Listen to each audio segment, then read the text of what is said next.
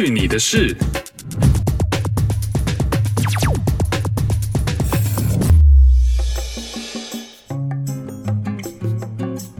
嘿呦，这里是去你的事，我是 RT。农历新年好像都快过完了齁，在这边呢，祝大家牛年万事顺心，身体健康。我想身体健康在接下来的一年应该就是最重要的事情了吧。不知道大家在过年期间有没有出去走走，又或者是说你所在的地方可以出去走走吗？我住的地方呢，在温哥华嘛，疫情呢还算是有点严重，所以呢也只能去一些人烟稀少的荒郊野外走走。不过至少是有出去透透风，呼吸一下新鲜空气啦。好像有点久没有更新节目了，sorry 大家。虽然呢是过年，但在这边因为没有放假，所以白天的时候工作呢还是有一点忙，就拖了一小阵子。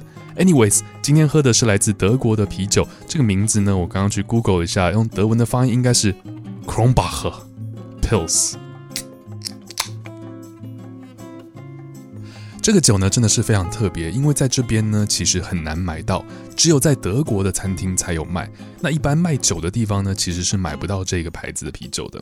前一阵子呢买德国餐厅的外卖回家吃，然后才顺便买了这一瓶啤酒。虽然当下呢很想配着德国猪脚一起喝，但是为了这个节目呢我忍住了。你看我牺牲多大？这款啤酒呢麦香真的非常的棒，微微的苦，微微的回甘。应该已经算是德国啤酒里面比较淡的了，但是呢，配上这种皮脆啊，然后肉汁很多的德国烤猪脚，再加上特制的德国酸菜，哇，超级赞！哎呦我去。第一个要跟大家分享的新闻呢，是在温哥华本地的。根据目前 BC 省卫生厅的首席卫生官 Dr. Bonnie Henry 的命令呢，在所有室内的公共场所都是必须要佩戴口罩的，来防止疫情的扩散。那其实呢，温哥华整体来说，大家都还算是蛮听话的了，只是偶尔会遇到一些很奇怪的人，故意不戴口罩，然后还要去店里面闹事啊什么之类的。但是呢，前几天温哥华警察在例行巡逻的时候，就发现，在 SkyTrain 上，呃，SkyTrain 呢就是大温地区地铁或是所谓捷运的名字。然后呢，就是在 SkyTrain 上面不愿意戴口罩，警察呢就上去关切了，希望这个男子呢可以配合规定戴口罩。这样，结果那个人呢不知道是吃错药还是怎么样，就是不愿意配合。所以呢，就被警察搜身了。然后警察呢，就发现这个人的身上有疑似 fentanyl 的毒品，有大量的现金。而他带着一起上 SkyTrain 的这个脚踏车呢，原来也是偷来的。因为脚踏车本来的车主呢是有登记这台车的，一查就查得到了。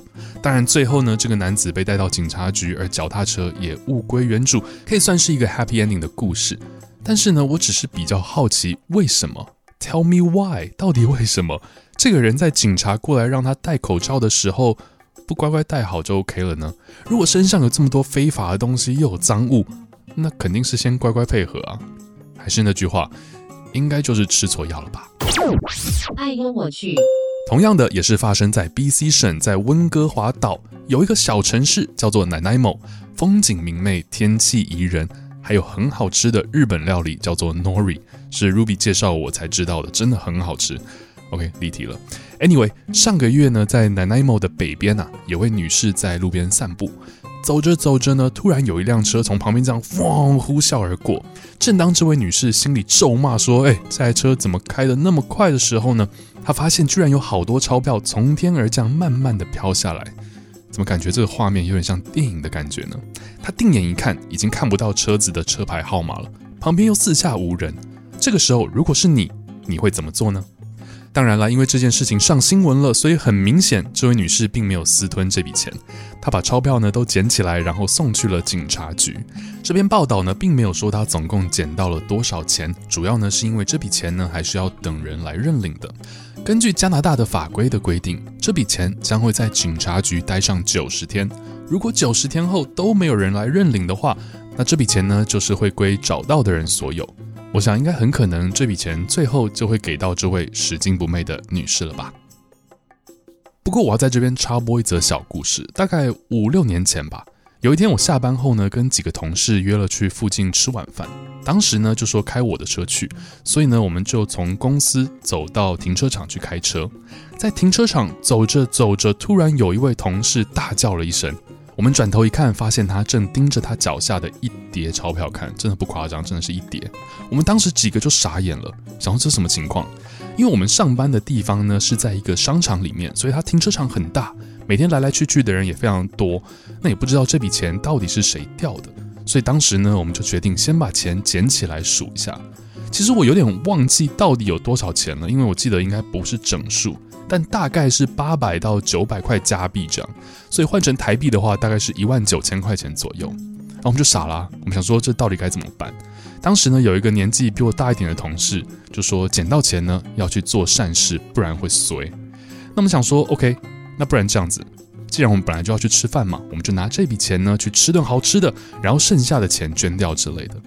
但后来我们又想想说，不对啊，这也不是一笔小钱。想想当时自己呢也蛮穷的，如果说是自己掉了这么多钱，肯定会很着急。那就想说好吧，不然就打电话给警察吧。如果九十天后没有人领，那我们就可以把这个钱平分了，也不会良心不安。第二天的一早呢，我就打了这个非紧急的这个报警电话呢，就说了这件事情。那接线生呢就说会安排警察来跟我联络。那果然没多久呢，就有一名警员打电话给我约了时间，说可以来我们公司来找我。那约定的时间到了呢，我就去跟警察碰面了嘛。那刚才讲到了，我们的公司呢是在一个商场里面，所以就到这个商场的这个一楼的这个广场这种地方碰面了。然后这位警察呢就问了一些发生的经过，然后就把这笔钱呢点算了一下，然后跟我说：“好的，没问题，他会处理。”然后他居然就转身走人了。我当场就很懵啊，我想说：“哎，等一下，等一下，不是应该有一个收条啊，或是一个案件号码啊，或什么之类的，不然？”怎么样去认这件事情呢？我就叫住他说：“哎，officer，officer，说，sorry，请问这样就完事了吗？那如果没有人认领呢？”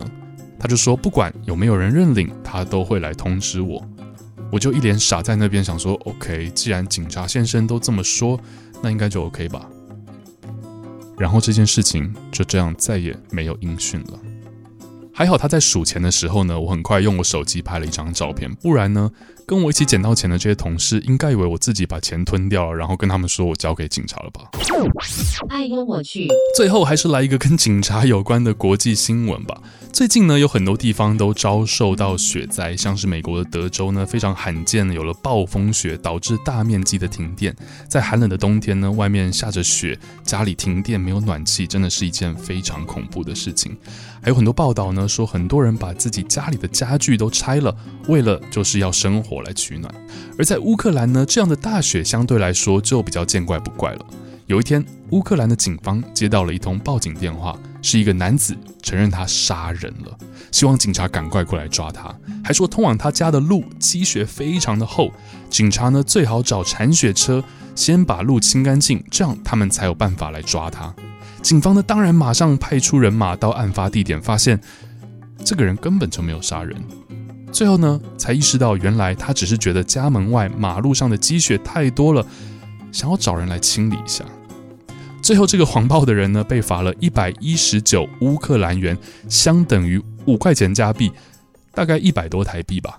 感觉这个罚款跟没有一样，对吧？但其实呢，乌克兰人平均收入一个月大概是六百五十块加币，也就大概是一万五千块钱台币而已。所以这样看起来，好吧，如果你一个月只赚一万五千块，被罚一百块钱，好像感觉是多了一点点。但我觉得这故事还是非常蠢啊，因为最后警察并没有找铲雪车来。他们是开着越野车来的，所以他家前面的路还是没有被清干净啊。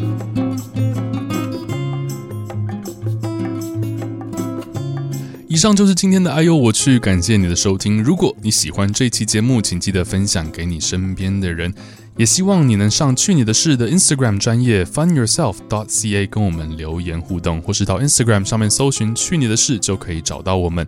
非常欢迎大家留言来告诉我们你对节目的一些建议还有意见。去你的事，我们就下次再见喽。广告时间。去你的事有 Instagram 专业啦，只要上 Instagram 搜寻去你的事或是 funyourself 点 ca 就可以找到我们。除了有节目分享。录音花絮、幕后彩蛋之外，更可以和我们留言互动，告诉我们你的想法。现在就上 Instagram 搜寻“去你的事”，并点击关注，会有意想不到的惊喜哦！快点啦，再不 follow 我都要花钱买粉丝了。